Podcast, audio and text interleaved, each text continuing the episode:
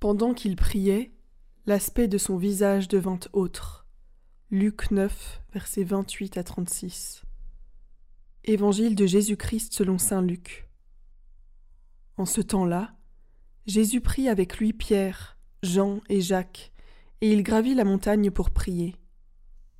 Pendant qu'il priait, l'aspect de son visage devint autre, et son vêtement devint d'une blancheur éblouissante. Voici que deux êtres s'entretenaient avec lui.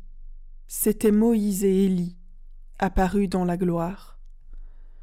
Il parlait de son départ qui allait s'accomplir à Jérusalem. Pierre et ses compagnons étaient accablés de sommeil.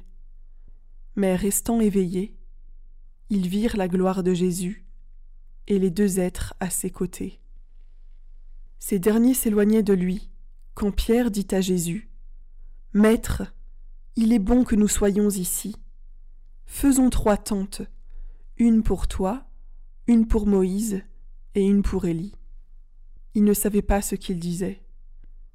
Pierre n'avait pas fini de parler qu'une nuée survint et les couvrit de son ombre. Ils furent saisis de frayeur lorsqu'ils y pénétrèrent. Pierre n'avait pas fini de parler qu'une nuée survint et les couvrit de son ombre.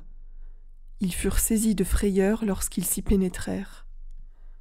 Et de la nuée, une voix se fit entendre. Celui-ci est mon enfant, celui que j'ai choisi. Écoutez-le. Et pendant que la voix se faisait entendre, il n'y avait plus que Jésus, seul. Les disciples gardèrent le silence et, en ces jours-là, ils ne rapportèrent à personne rien de ce qu'ils avaient vu.